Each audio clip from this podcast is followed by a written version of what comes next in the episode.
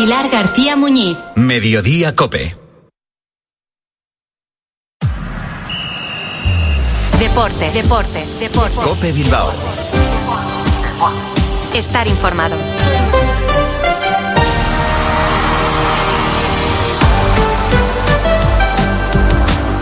Hola, ¿qué tal? Muy buenas. Arracha León, 15 horas 25 minutos. Álvaro Rubio les saluda, así que vamos a contarles las noticias hasta las 4 de la tarde.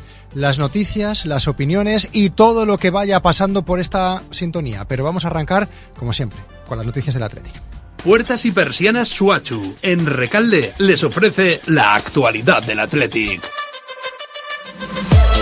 El equipo de Ernesto Valverde volverá a entrenar esta tarde. Antes hablará el Chingurri, conoceremos la lista de convocados, en la que seguro no va a estar Geray, ni Galarreta, ni Dani García, que van a ser bajas para el partido de mañana, que recuerdo es el último del año, el último de un 2023, que se va a ir seguramente con buen sabor de boca, pase lo que pase, mañana a partir de las nueve y media de la noche en la Catedral frente a la Unión Deportiva Las Palmas todo es mejor si se gana, por supuesto. Si el equipo de Ernesto Valverde lo consigue, seguirá como mínimo a dos puntos de la Champions League. Hay que esperar a que el Atlético de Madrid juegue el partido entre semana y el partido que tiene aplazado o que tiene ahí suspendido frente al Sevilla. Ese partido se va a disputar el próximo sábado a las cuatro y cuarto de la tarde en el Metropolitano. Esas serán las distancias con las que se vayan a comer las uvas el próximo día 31. Lo que está claro va a ser el guion de los jugadores de Ernesto Valverde hasta final de temporada. Y es que van a poder disfrutar de nada más y nada menos, y yo no digo ni que sean muchos ni que sean pocos, de siete días seguidos de vacaciones, porque después del partido de mañana, a eso de las once y media aproximadamente, estarán o estarán o harán lo que quieran, ¿no? Podrán descansar hasta el próximo día 27. En ese momento el Atleti volverá a entrenar porque después, nada más arrancar el año, volvemos a tener jornada entre semana. Así lo despedimos y así lo recibimos. Será en Sevilla y después el fin de semana de Reyes, el día 6 y 7, recuerdo que no es competición liguera, sino que será Copa del Rey. Así que el guion lo tienen claro. El partido de mañana vuelve a ser importante, importantísimo, y tiene la fortuna de que sean dos seguidos en casa, y tiene la fortuna de que se llegue de ganar a un todopoderoso Atlético de Madrid. Enfrente estará el equipo insular que llega con algunas bajas, bajas muy importantes y que no ganan Samamés desde la temporada 2000-2001. Vamos a viajar hasta ese año con un ex Athletic un ex del Deportivo Alavés, un ex de la Unión Deportiva Salamanca, un ex de la Unión Deportiva Las Palmas. Muchas eh, muchas pistas les he dado, ¿eh? Pero también vamos a tener a un tipo de Bermeo, porque Bermeo está de moda. Solo hay que ver a Jaureguizar, solo hay que ver a Unai Gómez. Así que vamos a hacer viajes de lo más variopinto en el día de hoy, pasando, por supuesto, y hablando del Athletic, por nuestro panenquita de cabecera, que ya saben quién es, Ander Cotorro, pero hay más. Puertas y persianas Suachu. Puertas de garaje de comunidades, puertas industriales y persianas metálicas para locales comerciales. Estamos en Carretera Larrasquitu, en Recalde. Más información en puertasgarajebilbao.es. Llámenos al 944 65 39 62. Puertas Suachu. Nuestras delicias de turrón y otros dulces están ya listos esperándote. Pastelería Don Manuel. Elaboración artesanal de turrones, yemas, mazapanes, tartas, pastelitos, canapés. Pastelería Don Manuel. Cada bocado es pura tradición. Visítanos en Alameda Urquijo 39, en Plaza Campuzano o en el Instagram de Pastelería Don Manuel. Más cosas como que la Sociedad Deportiva Morevieta jugará también entre semana y lo va a hacer frente al Alcorcón. Esto es pasado mañana, el jueves, nueve y media de la noche, en Lezama. Los de Jandro intentarán de una vez por todas sumarse, por qué no, a la ilusión de la salvación.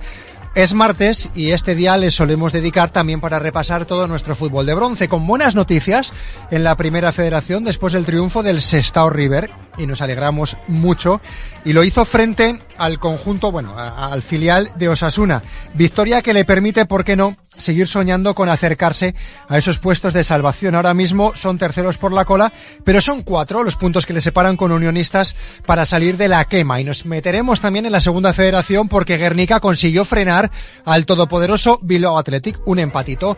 Peor le van las cosas al Arenas, que no consigue dar con la tecla buena la que tiene el Baracaldo, que consiguió vencer y seguir ahí segundo. Y un poquito al final de Hyrox. ¿Saben lo que es? Pues no se lo pierdan, que se lo vamos a contar luego. En Cope más Bilbao, desde ya, todo tuyo, Joseba.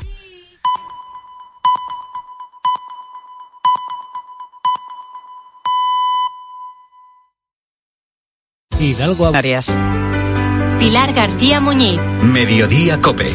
Estar informado.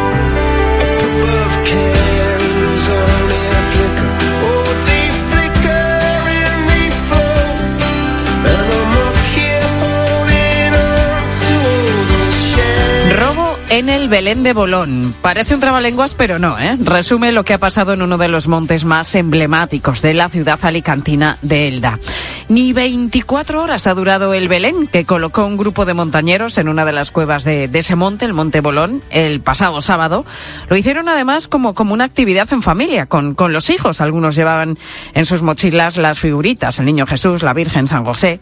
Era la primera vez que hacían algo así en el grupo de eh, montañeros de amigos de Bolón. Estaban felices, pero la emoción, la verdad que les duró poco.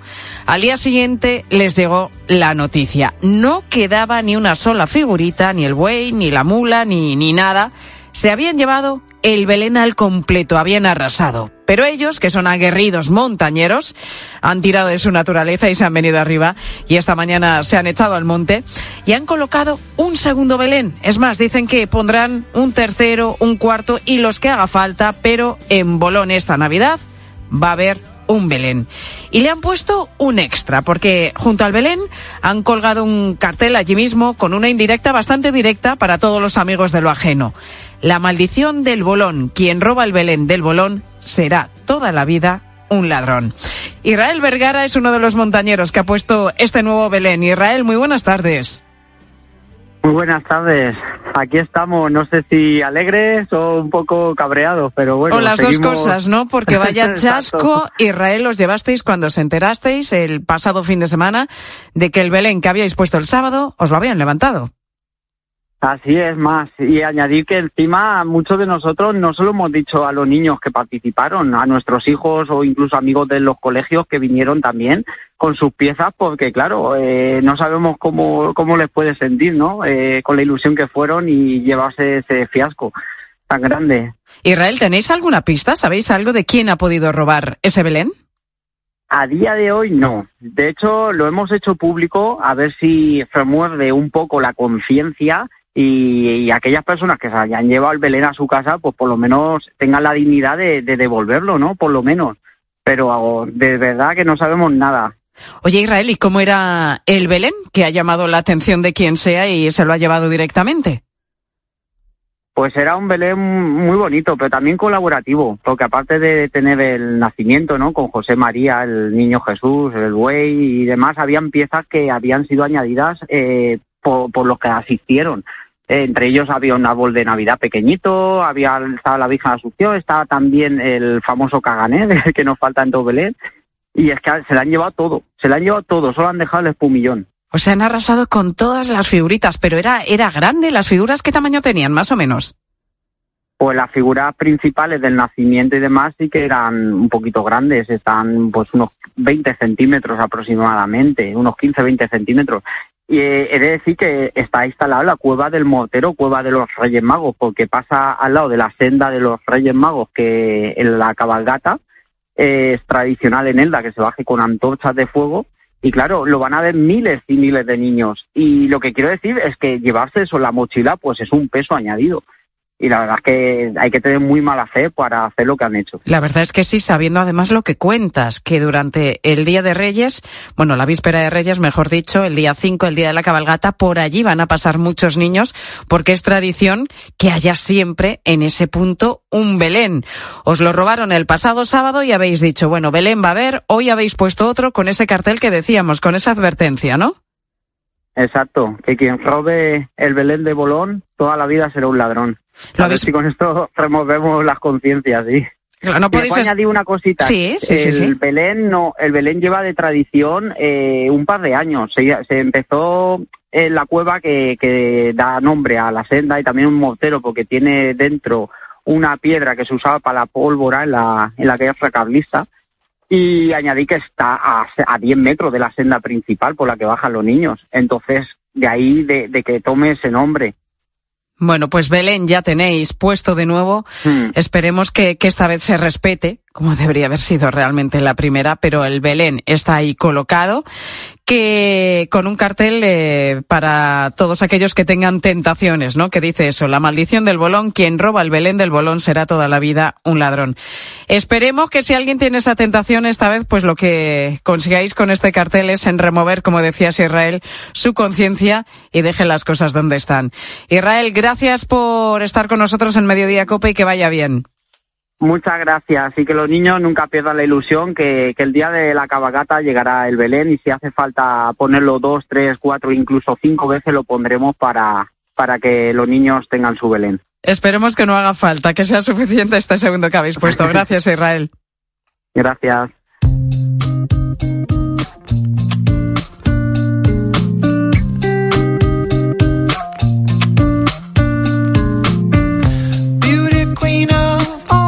Quiero imaginar cómo se tuvieron que sentir ayer esos vecinos de la localidad sevillana de, de, Los Palacios, que iban caminando por la calle tranquilamente cuando escucharon algo, como un maullido que provenía de un contenedor de basura, de basura. Les llamó la atención, se acercaron un poquito y fue en ese momento cuando se dieron cuenta de, de que realmente no era un maullido, se trataba del llanto de un bebé. Abrieron el contenedor y sacaron a una niña recién nacida. Estaba la chiquitina envuelta en una bolsa de plástico todavía llena de sangre y con el cordón umbilical. Rápidamente la llevaron al centro de salud más cercano. Así lo ha explicado Belén, que es precisamente una de las vecinas que encontró a la bebita. Esto, esto es un niño, esto es corriendo, lo sacamos y, una vecina que iba pasando le pidió una mantita para que lo tapara. Se excusaba, no llora fuerte, pero el llanto un poquito así débil de la niña y se le veía las piernecitas por fuera de la bolsa y el cordón umbilical que lo tenía bastante largo. Se veía que era una niña y preciosa. Ese fue el día de la esperanza, yo le he puesto esa esperanza. Ya se ha abierto una investigación para tratar de localizar a la madre. Van a cotejar el ADN de la niña con bases de datos, a ver si coincide con alguno. Y se va a mirar también los registros de atención a embarazos desde abril pasado, cuyo parto no haya sido atendido en un hospital. Sofía Gonzalo, muy buenas tardes. Buenas tardes, Pilar. La bebé está en el hospital. ¿Cómo se encuentra, Sofía? Bueno, pues mira, está fuera de peligro, pero cuando la encontraron en ese contenedor, pues no estaba bien. Tenía hipotermia por el frío. Como tú has recordado, es que estaba envuelta en una bolsa de plástico. Y además ha encontrado tóxicos en la analítica, según ha explicado la consejera de Servicios Sociales de la Junta de Andalucía, Loles López. El bebé no estaba bien. El bebé no estaba bien y por eso sigue todavía en el hospital. tenía síndrome de hipotermia y alguna otra cuestión también. Y tal, tal, como me han informado ahora mismo, lo más importante es que no corre peligro. A partir de ahí ya veremos cómo va evolucionando después de todo lo que están viendo los profesionales sanitarios. Bueno, lo importante es que la bebé está fuera de peligro, pero vamos, que, que, hay que cuidarla todavía mucho y hay que hacerle diferentes análisis. Antonia es otra de las mujeres, otra de las vecinas que la encontró y se ha ofrecido a quedarse con la pequeña, pero no va a poder adoptarla porque hay un protocolo de adopción, uno no se queda con un niño así como así. ¿Qué va a pasar ahora con, con esta bebé? ¿Cuál es el siguiente paso, Sofía? Pues mira, Pilar, lo primero es buscar a los padres y a sus familiares para ver si alguno se quiere hacer cargo de ella. En caso de que no quieran asumir su cuidado, bueno, pues se pone en marcha un protocolo para que eh, esté con eh, una familia lo antes posible, que es lo importante. Va a pasar unos días esta bebé en un centro tutelado y luego llegará a su primer hogar, que será temporal, con una familia de acogida de urgencia. La Junta de Andalucía, Pilar, como igual que pasa con todas las comunidades autónomas, lo que dispone es de una relación de familias acogedoras, entre ellas unas que están especialmente seleccionadas para hacerse cargo de bebés que, pues, por diversas causas, queden en desaparo, como esta pequeña que acabamos eh, de saber. Pues en pocos días se espera que, que, esta niña, esta bebé, se vaya ya con una familia de acogida de urgencia, como la de María Lar. Por su casa han pasado ya 25 niños a los que han cuidado como si fueran suyos y les han dado el cariño y el calor de un hogar. María Lar, muy buenas tardes. Hola, buenas tardes. Tú y tu marido tenéis cuatro hijos y lleváis más de una década ya acogiendo bebés en la Comunidad de Madrid a la espera de que otras familias los adopten. ¿Cómo os decidisteis a dar este paso, María Lar? Mm, pues mira, por el ejemplo de otra mamá del colegio que siempre la veía con carrito y un día ya me atreví a acercarme y le pregunté, me explicó pues la labor tan grande que hacía, bueno, me quedé impactada porque no me imaginaba que, que en nuestra comunidad, en la comunidad de Madrid, siempre piensas que estas cosas pasan fuera eh, podía haber eh, recién nacidos. Claro, sí sabía que había niños más mayores en, en residencias infantiles, pero no recién nacidos. Y nada, me dijo, pues, vente conmigo, eh, hay una reunión informativa y allí pues se van a hablar de los distintos, de las distintas modalidades de acogimiento que hay, pero yo ya tenía claro que yo ya me estaba viendo con un bebé en los brazos. o sea, tú querías, desde el primer momento, tuviste claro que en esas diferentes modalidades que hay efectivamente de familias de acogida, tú querías ser familia de acogida de urgencia, que supone eso, que os entregan con una llamada casi casi en horas o de un día para otro, os entregan a un bebé que cuidáis durante un tiempo para posteriormente que esos bebés sean adoptados por, por otras familias. Claro. Hay que estar muy preparado para esto, María Lar, porque claro, eh, eh, esos niños, ¿cuánto tiempo pasan con vosotros? Mínimo seis meses y luego no hay máximo dos años. Incluso he tenido yo algún niño por circunstancias realmente que eran por porque no había situación de que salieran y favorecía desde luego el interés del menor en ese momento, pero ocho meses mínimo. Y te decía que hay que estar muy preparados porque, fíjate, los vínculos, ¿no? el hmm. cariño, todo lo que se crea en, en esos ocho meses, en esos diez meses, ya no te digo en dos años, ¿no? Y hay que estar muy preparado porque tenéis que estar perfectamente mentalizados de que esos niños hmm. van a estar con vosotros un tiempo y luego van a otras familias. ¿Cómo es ese momento cuando os separáis? Me imagino que muy duro, claro. Mira, es muy duro porque lógicamente hay que elaborar la ruptura del vínculo con ese bebé y eso es realmente doloroso y duro. Pero también es cierto que, tienes en la cabeza que tú eres su familia, digamos, puente, que le has ayudado en un momento de su vida eh, crucial en el que ese niño necesitaba esa base para luego su desarrollo posterior. Y luego es verdad que muchas veces también eh, compensa ese momento en el que tú entregas tu bebé, porque es que ha sido tu bebé esa noche de antes, que estás preparando todo, los regalitos, la canastilla que le hacemos, mm, todos despidiéndose de, de él, porque es el último beso, porque hay que respetar que él cambia de vida y que se va. Y hay que respetar que a lo mejor la familia a la que va a llegar este bebé, pues quiere empezar y pasar página y no saber nada más de nosotros, nos lo agradecen mucho pero en ese momento ya empieza la vida con su hijo. Y ese momento y esa noche que te vas a despedir de él, estás todo el tiempo, yo los tengo, esa noche es que estoy todo el tiempo con ellos en brazos durmiéndolos y no abrazándolos. Este día es muy especial porque es que se me va y es mi hijo. Porque ha estado ocho meses pegado a mí, piel con piel, y además todas las familias y todas las mamás de urgencia no sabes cómo somos, es, especial. Hay un vínculo que se crea con estos bebés, igual que el que puedes tener con tu propio hijo. Entonces, ese momento que tú entras en, eh, en esa, en esa sala de, entregas, eh, que estás deseando conocer con quién se va a ir tu niño, claro. Y conoces a esa familia, bueno, eso es un momento, nos echamos a llorar todos de la emoción, porque es que a lo mejor ellos están en adopción con que llevan cuatro o cinco años esperando a ese niño que tú se lo has cuidado, imagínate cómo. Ese momento que yo pongo en los brazos, mi niño o mi niño en brazos de la otra mamá, bueno, no te pueden imaginar, ellos casi siempre se echan a llorar, súper agradecidos, hay, bueno, una tormenta de emoción que no te puedes hacer una idea. María Lar, ¿tenéis luego contacto con, con los niños que han pasado por tu casa? ¿Sabéis algo de ellos de, pues, alguna manera? ¿Tenéis algún tipo de información o vínculo con ellos? Mm, nosotros, a ver, a algunos niños, porque las familias eh, te han llamado o han querido, porque hay que respetarlo. Estos niños en el momento que se van ya no son nuestros, eso lo tenemos que tener claro. Lo que pasa es que sí que es verdad que hay veces que hay familias que, bueno, eh, la empatía en ellos es de 10, te lo digo como lo siento, y piensan que somos en, en esos ocho meses eh, una, unas personas tan importantes en su vida cuando tenga que elaborar lo que es eh, eh, su origen, partir de un punto, porque claro, hemos sido su mamá y su papá durante ocho meses o más a veces.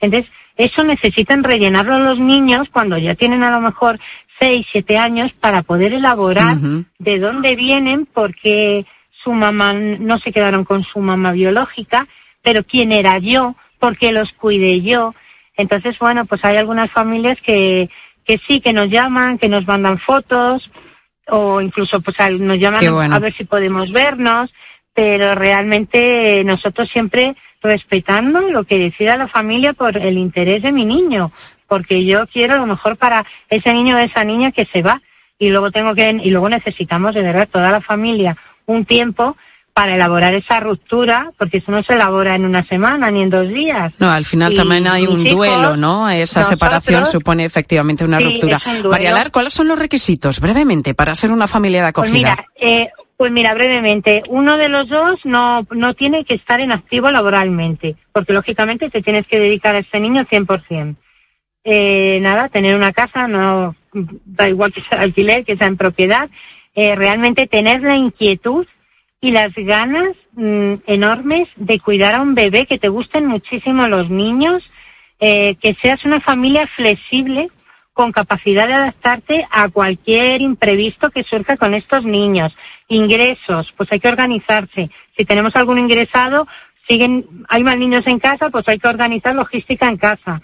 Porque a veces pasas ya en el hospital con ellos pues tienes que tener apoyos también no solo nuestros, sino de familia extensa, los abuelos que al final eh, son también los abuelos de, estos niños durante ese tiempo. La red familiar que siempre, siempre es tan importante. efectivamente, la abuela en mi familia de acogida, bueno, es amor, amor por estos niños también. Y como ya son mayores y son también de otra generación, pues también hay una como una sobreprotección, les, a ellos les, les impacta muchísimo los, nuestros niños que llegan a casa, que al final son también los niños de toda la familia. Pues por todo esto que nos acaba de contar, María Lar recogió hace solo unos días uno de los premios Buenos Días Javi y Mar como heroína anónima. Un premio, desde luego, muy, muy merecido. María Lar, muchísimas gracias por estar con nosotros hoy en Mediodía Cope y por contarnos, por supuesto, tu experiencia como, como madre y como familia de acogida de urgencia. Un placer, María Lar. Gracias a vosotros por dar visibilidad a los niños de acogimiento y, y por pensar en mí para este premio, que es un honor. Gracias, María Lar. Adiós.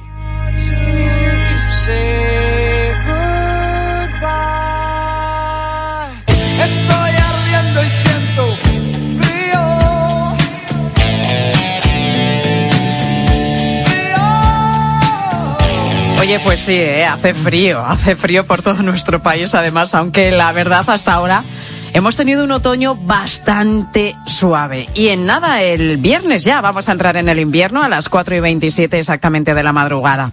Una estación que según la Agencia Estatal de Meteorología, que hoy ha presentado sus previsiones, va a ser cálida, es decir, que tampoco vamos a pasar mucho frío. Bueno, vamos a ver qué pasa. Y con precipitaciones más probables en el centro y también en el noroeste de España. Carmen Lavalle, muy buenas tardes. ¿Qué tal, Pilar? Buenas tardes. Vamos por partes. Decimos que ahora mismo tenemos frío, ¿eh? llevamos unos cuantos días que dicen, madre mía. Es lo que toca. Es lo que toca, por otro lado. Es que no habíamos visto pues heladas eh, prácticamente ninguna mañana. Ahora, ya toca rascar el coche a primera hora. ¿eh? ¿Qué temperaturas nos espera este invierno, Carmen? Pues a ver, tú sabes que todos son mapas de probabilidades y lo que están ahora mismo dibujando estos mapas para los próximos meses es en línea con lo que ya lleva sucediendo durante todo 2023, pues un invierno con más probabilidad de termómetros por encima de lo que es habitual en esta época del año, algo que no es incompatible tampoco poco con algún episodio de gota fría, pero que tampoco se vislumbra en un horizonte pues muy cercano. Lo explica el portavoz de la EMET, de la Agencia Estatal de Meteorología, Rubén del Campo. Unas probabilidades entre el 50 y 60% de que el invierno sea más cálido de lo normal y entre un 10 y 20% solo de probabilidades de que sea un invierno frío. Obviamente estamos hablando aquí del carácter del invierno en su conjunto. Podemos tener llegadas de aire frío, podemos tener alguna situación de nevadas en cotas bajas a lo largo del trimestre, todavía eso no se vislumbra. Este año, 2023, va camino de terminar como el segundo año más cálido desde que hay registros solo por detrás del año pasado, de 2022. No se espera un frío extremo en los próximos días, con lo cual, pues mira, las fiestas de Navidad las vamos a pasar tranquilamente. Y lo previsible es que la temperatura media este año se sitúe en 15,3 grados, que es 1,3 grados por encima de lo normal la principal causa es el cambio climático antropogénico y este año además, pues ayudado por fenómenos naturales como el niño, puede estar provocando una, una mayor eh, temperatura incluso, ¿no? Es el niño impulsa de alguna manera siempre las temperaturas globales hacia arriba. Y es que fíjate, Pilar, este año hemos tenido 42 récords de días cálidos y ningún récord, sí, 42. 42, imagínate. Eh, ningún récord de día frío y lo normal es tener cinco récords cada año de cada uno, de días eh, cálidos y de días fríos. O sea, de aquí a febrero, pues se espera que esta tendencia continúe. Aquí lo que nos indican estos mapas es que esa mayor probabilidad de episodios cálidos que ya hemos visto que han sucedido en 2023 sobre los fríos parece que va a tener continuidad también en invierno. ¿Y qué va a pasar, Carmen, con, con las lluvias y con la sequía que, que, sufrimos por toda España, pero especialmente en algunas zonas como Cataluña y Andalucía? Las mayores probabilidades de precipitaciones no están precisamente ahí, en esas zonas que, que más agua necesitan. En el cuadrante noroeste, digamos el noroeste, también zona centro, hay una probabilidad mayor de que el invierno sea más lluvioso de lo normal. Hay un 50% de probabilidades de que el invierno sea más lluvioso de lo normal frente a un 20% solo de que sea más seco. ¿Qué podemos concluir de esto? Pues que realmente no ayudaría mucho a resolver la sequía Claro, porque en Cataluña y en Andalucía, que es donde pues más agudizada está la sequía en este momento, pues no está claro todavía lo que puede llover en estas regiones. De momento esos mapas indican 33% posibilidades de que llueva más de lo habitual, pero 33 también de que llueva menos. No nos sacan un poco de pobres en, en la EMET. De momento en otoño no se han beneficiado ni Cataluña ni Andalucía de unas precipitaciones que han estado un 21% por encima de lo normal y por eso allí la sequía se ha agudizado. Y es que este año en global ha llovido un 15% menos menos de lo que es habitual y estamos en situación de sequía más intensa desde que hay registros en Cataluña y la más larga en Andalucía, cuyas cuencas llevan ya más de siete años de crisis hídrica. Fíjate, la situación que arrastran en estas comunidades autónomas muy, muy preocupante.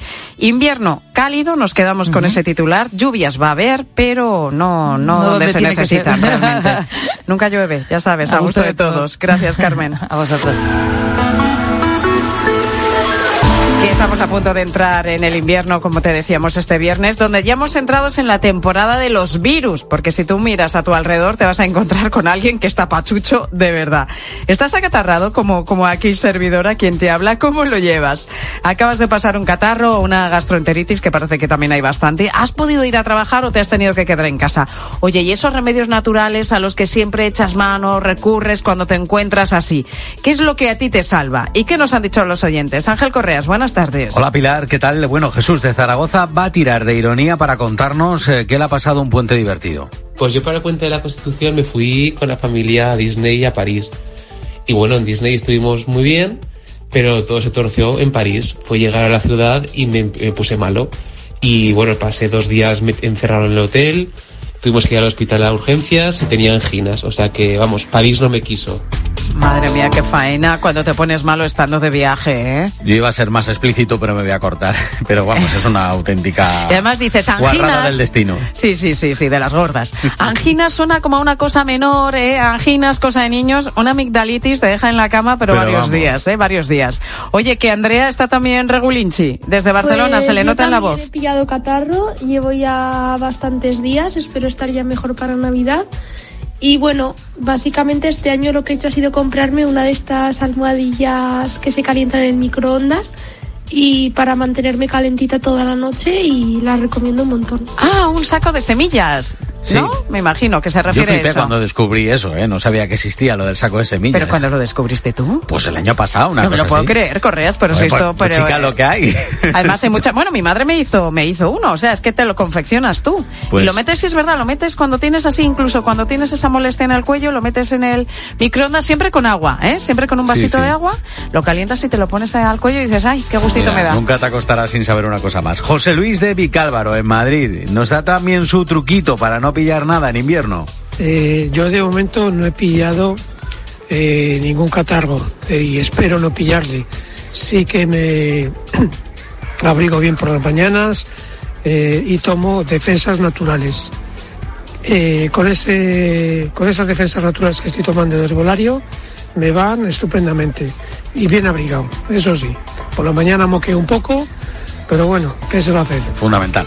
Abrigarse. Iremos tirando para adelante. Abrigarse bien por la mañana porque es verdad Y el que ya pañuelo hace, la mano. hace una rasca importante. Las defensas naturales, eh, me imagino que se refiere a la equinacia y esas Sí, cosas que, claro. que dicen que, que sí, que nos ayudan Vitaminas. mucho. A ver qué nos dice Isabel desde Málaga. Pues yo llevo dos o tres días con un constipado y lo único que tomo es mucha agua porque- para poder sentirme un poco mejor. Se le nota también a Isabel, ¿eh? que tiene la nariz congestionada. Pilar Cisneros, compañera de la tarde de COPE, ¿tú cómo te encuentras? Mejor que yo, ¿no? No, estoy, sí, estoy tocando madera porque te estoy escuchando y digo, por favor, a ver si aguanto, mía. a ver si aguanto. Yo bien de momento, sí. Oye, Pilar, mira, segundo día de la tarde en Tierra Santa. Fernando de Aro, ya sabes, y un equipo de este programa, pues están hoy en Jerusalén para comprobar cómo la guerra está afectando Tierra Santa en estos días previos a la Navidad. Preparaos, ¿eh? Para, para un programa otra vez, yo creo que lleno de emociones enseguida. En la tarde de COPE con Pilar Cisneros y Fernando de Aro.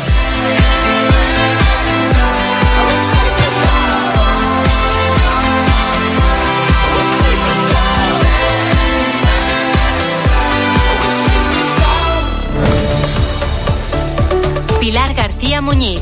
Mediodía Cope. Estar informado. Esta Nochebuena compartimos contigo la ilusión de la Navidad. Desde las 4 de la tarde, sueña despierto con La Nieve, el cuento de Navidad de Cope.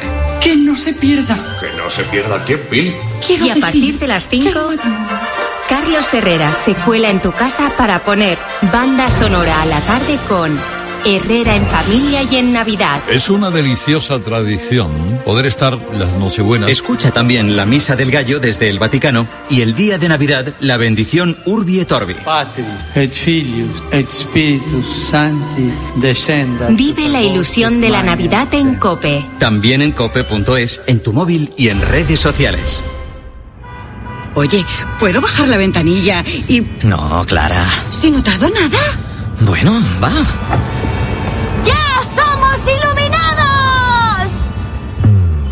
Cuando te haces iluminado y empiezas a ahorrar en carburante, en tus facturas de luz y gas, cuando ahorras comprando tus marcas favoritas con Wilet y en tus recargas eléctricas, te apetece contarlo.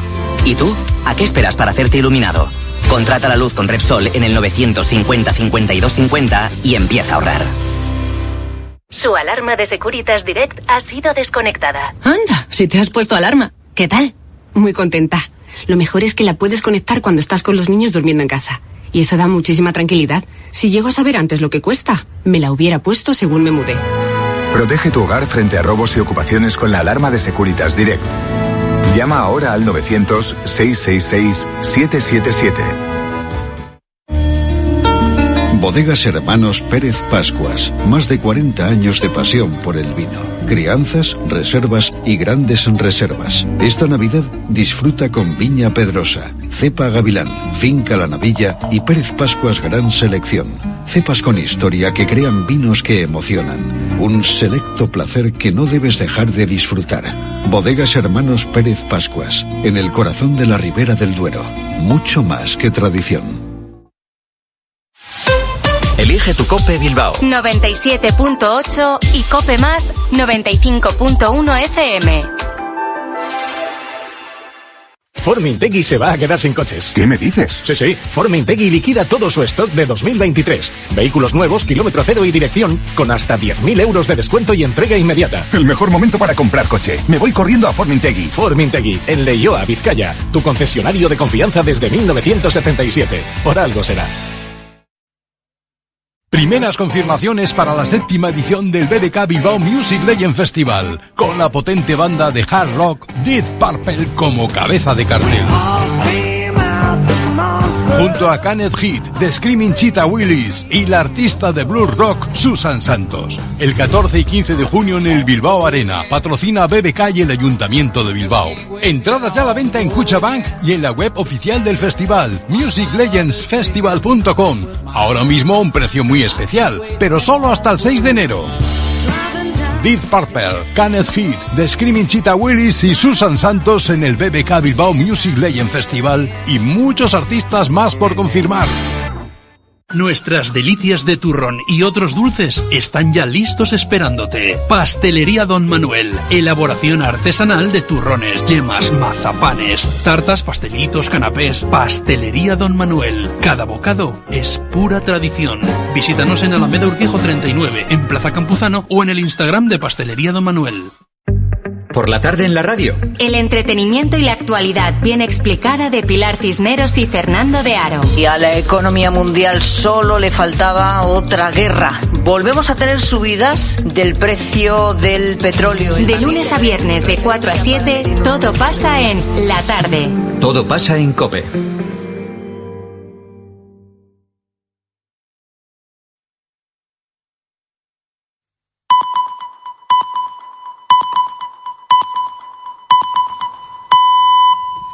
Las 4 de la tarde, las 5 en Jerusalén.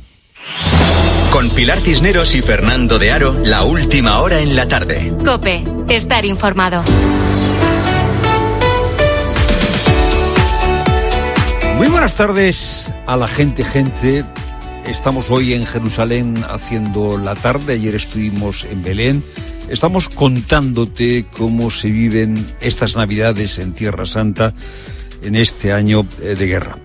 Estoy en la eh, Basílica del Santo Sepulcro, en la plaza que hay delante de la Basílica del Santo Sepulcro. Vamos a ir recorriendo las calles eh, de Jerusalén a lo largo de la tarde. Y la verdad es que tengo delante de mí un espectáculo extraño, sobrecogedor. En la plaza que hay delante de la iglesia del Santo Sepulcro no hay nadie. Esta plaza normalmente está llena de peregrinos y ahora mismo pues estamos eh, los tres de la tarde, algún monje copto que entra y sale y alguna peregrina etíope, eh, porque los etíopes sí siguen viniendo a el Santo Sepulcro. Eh, a unos pocos kilómetros de aquí, a menos de una hora en coche, continúan los ataques en Gaza.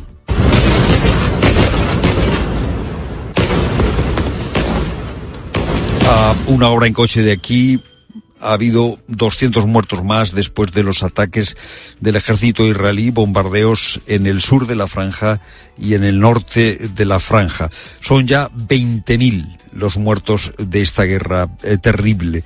El eh, secretario de Defensa de Estados Unidos, Lloyd Austin, en las últimas horas no ha dado buenas noticias. Ha venido a decir que no hay eh, una agenda clara para un cese, para un alto el fuego. Esta es la operación de Israel y no estoy aquí para dictar cronogramas o términos. Nuestro apoyo al derecho de Israel a defenderse es férreo, como me han escuchado decir varias veces, y eso no va a cambiar. Esa situación es la que provoca que en este momento, aquí, en Jerusalén, se oigan solo estas campanas que no sé si se escuchan, pero son lo único que rompe en este momento el silencio. Campanas en Jerusalén, en una Jerusalén eh, vacía, en una Jerusalén que sufre nuevamente la guerra.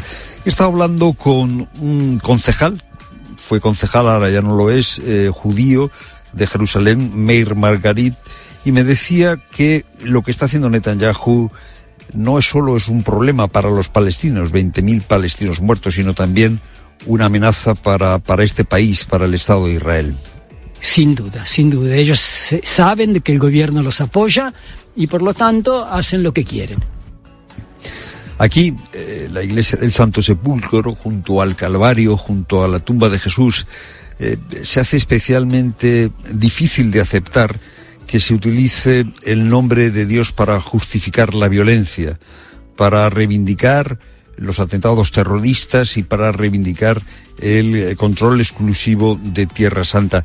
Eh, Margarit me decía que a él no le gusta esta utilización de la religión que se hace por parte del gobierno judío, que a él lo que le gusta de la Biblia son los profetas, Jeremías e Isaías, que claman por la paz.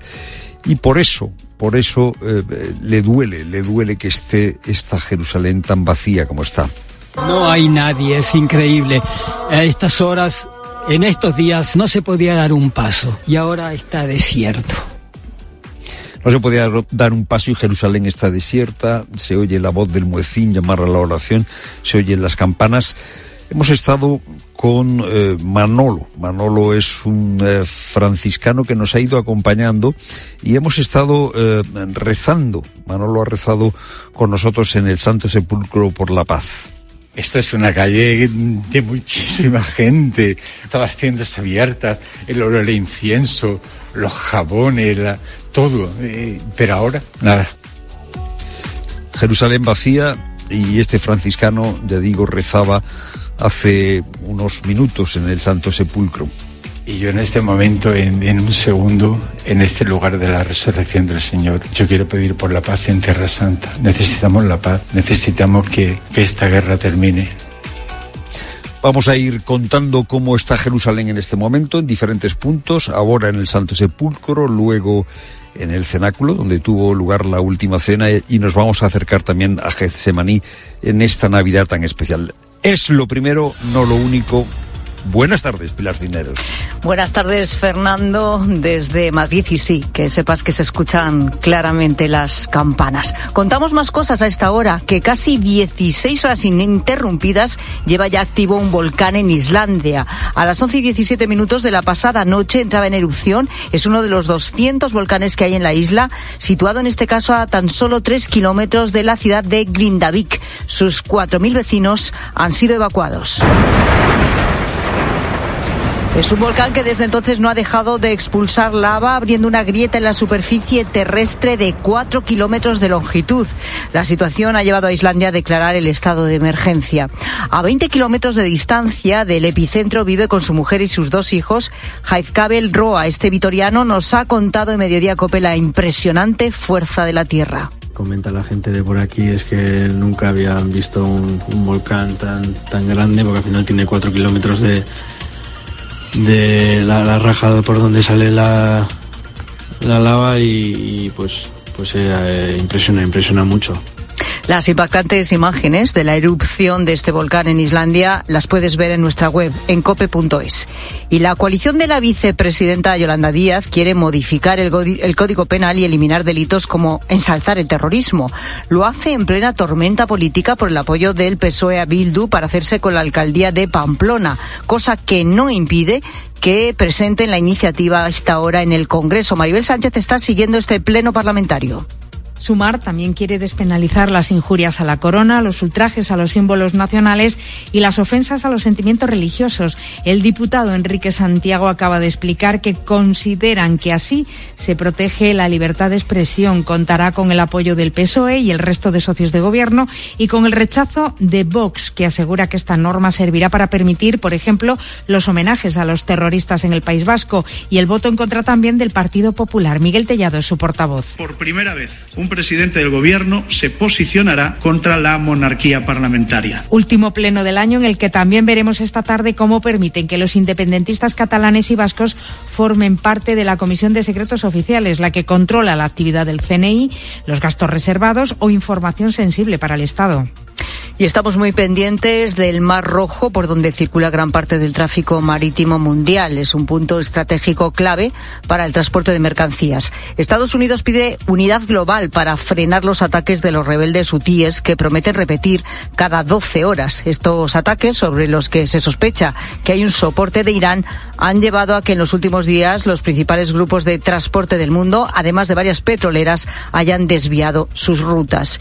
Y en los deportes, Pedri vuelve a ser baja en el Barça, Luis Munilla. Volvió a jugar hace 15 días, después de tres meses de lesión, y ahora Pedri es baja para el partido de mañana en Liga ante la Almería, Elena Condis. Por una sobrecarga muscular, baja mañana contra la Almería y también para el amistoso de Dallas, donde el club va a ingresar 5 millones de euros, pero nos aseguran que los jugadores no cobran ninguna prima. Estamos en la comida de Navidad del Barça con la Porta, el club que dice que no contemplan la salida de ningún futbolista, ni de Araujo al Bayern, ni de Lewandowski, porque precisamente el problema que tienen es que les falta gol y que están a muerte con Xavi, pase lo que pase. La Porta lo quiere aguantar hasta el final. Solo si Xavi dijera que se quiere ir, pondrían a Rafa Márquez, al que ven con una autoridad elegante y bastante preparado. Hoy se abre la última jornada de Liga del año con tiempo de juego desde las 7, porque a esa hora arranca el Rayo Valencia. Luego las 9 y media, Atlético de Madrid, Getafe y Granada, Sevilla, con el estreno de Quique Sánchez Flores en el banquillo sevillista. Es noticia del día, además, que Liga y Federación acuerdan publicar las conversaciones entre el árbitro y el VAR al final de cada día de la jornada. Xavi Hernández lo aplaude. Sí, sí, contentísimo además. De verdad, me alegro mucho que esta norma se lleve a cabo. Si humanizamos a los árbitros y, ellos también se explican y, dan un motivo por, el, por qué interpreta y por qué ha pitado esto, pues fantástico. Creo que es muy, muy positivo para el fútbol. Esto arrancará en enero con la Supercopa de España. Tiempo ya para la información de tu cope más cercana. Pilar Cisneros y Fernando de Aro. La tarde. Cope Euskadi. Aracha León, ¿qué tal? Buenas tardes. Atención al cielo, ¿eh? Ya nos dice Euskalmed que por la tarde va a comenzar a llegar más nubosidad y a última hora tendremos tiros prácticamente cubiertos, incluso con un poquito de lluvia en las zonas cercanas a la costa. Mañana esperamos más lluvia, los tiros se cubrirán y esperamos precipitaciones débiles toda la jornada, más intensas en puntos de la vertiente cantábrica. Por fin parece que las temperaturas se van a recuperar ligeramente, al menos las mínimas. Te cuento que Euskadi registró el pasado mes de noviembre más de 91.790 afiliados extranjeros a la seguridad social un 0,56% menos que en octubre, pero un 10,5% más que en noviembre de 2022. La gran mayoría están inscritos en el régimen general de la seguridad social. Además, atención, los trabajadores de ambulancias de Euskadi inician a partir de mañana tres jornadas de huelga en el sector convocadas por todos los sindicatos. Esto Escuchas la tarde de COPE. Te contamos lo que te interesa con Pilar Cisneros y Fernando de Aro.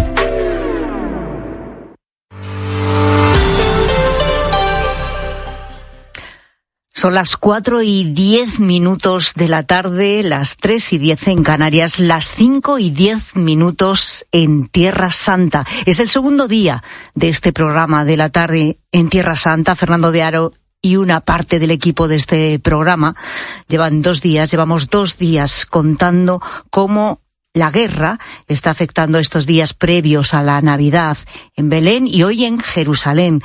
Lo contaba Fernando hace un momento, ¿verdad? Fernando, en esa Basílica del Santo Sepulcro, en la entrada, en la plaza de la entrada. Por cierto, ya anochece en Jerusalén a esta hora y todo se está quedando incluso más vacío de lo que estaba ya a lo largo del día, ¿no? Sí, Pilar, eh, ya se está echando la tarde aquí. Eh, estamos en la Plaza de la Basílica, los tres que hacemos la tarde de COPE. ¿Y con quién más? Sola ¿Nadie más? Nadie más, nadie más. Mira, yo estoy sentado en uno de los bancos de piedra que hay en, en la plaza. Esta es una plaza preciosa porque a mi derecha tengo el pórtico que construyeron eh, los cruzados, un pórtico que es de estilo románico, creo que normando. Bueno, pues hace unos instantes he estado dentro de la basílica. La basílica, tan pronto como entras a la derecha, se suben por unas escaleras hasta el lugar donde estuvo clavada la cruz de Jesús, el, Calvario. Bueno, ahí normalmente hay unas colas eh, bestiales. Pues eh, ahora mismo no hay más que tres personas, eh, tres personas, pero tres personas, cuando digo tres personas, son tres personas. No es ninguna exageración. Y bajando, bajando del Calvario, te, te acercas porque está muy cerca el Santo Sepulcro, la piedra que estaba sobre la tumba de Jesús, y normalmente pues eh, haces cola y entras ahí y estás un segundo, dos segundos, porque claro, la gente se va acercando. Bueno, pues en este momento eh, puedes estar el tiempo que te dé la gana. Hemos visitado el Santo Sepulcro con Manolo Domínguez Lama, que es un, franciscano. Los franciscanos tienen precisamente la tarea de cuidar los santos lugares y hemos eh, vivido una visita al Santo Sepulcro yo creo que no la volveré a vivir de la misma manera porque hemos tenido tiempo para, para, para estar tranquilamente en el Calvario, en, en, en, el, Santo Sepulcro. Eh, vamos a escuchar eh, esa visita que hemos hecho con Manolo. Espero que la emoción que hemos vivido la puedan compartir nuestros oyentes. ¿Por qué de Antigua, Manolo? Porque entramos, entramos en el lugar más santo que hay y he tocado la columna que está, que está sujetando las puertas de entrada al Santo Sepulcro. Tenemos enfrente la piedra de la unción, una piedra veneradísima por todos los cristianos, especialmente por los ortodoxos. Esta piedra recuerda la preparación, la unción de Jesús antes de ser puesto en la tumba. Y aquí se situó a partir del año 1810, cuando hubo el incendio aquí grande en el Santo Sepulcro, se trasladó a la piedra y se puso aquí. Los ortodoxos y los cristianos eh, se arrodillan, la besan y derraman aceite perfumado. Subimos unas escaleras y al llegar a la parte de arriba hay un altar con un Cristo y se puede meter la mano en un orificio y tocamos una roca. Estamos subiendo a la capilla del Calvario. Bien es cierto que mucha gente piensa que cuando llega aquí, yo por lo menos con los grupos con los que vengo, piensan que es un monte altísimo, pero el Calvario es un macizo de roca no muy alto, que son los restos de una antigua cantera y sobre esa piedra en la que estaban colocados algunos stipex, los palos, y después eh, lo que se llamaba el patíbulum era lo que colgaban, que era lo que llevaba el reo. Jesús llevaba solamente un trozo, el patíbulum, que era lo que colgaba. Las dos capillas, a partir del año 1575, están divididas. La parte del Calvario, donde, la que estamos viendo, donde está si ves el, el, Cristo, San Juan, María, el altar, y debajo metes la mano por el agujero y ese es el lugar que recuerda donde estaba puesto el estipes de la cruz. Y también se ven las piedras del ese macizo rocoso del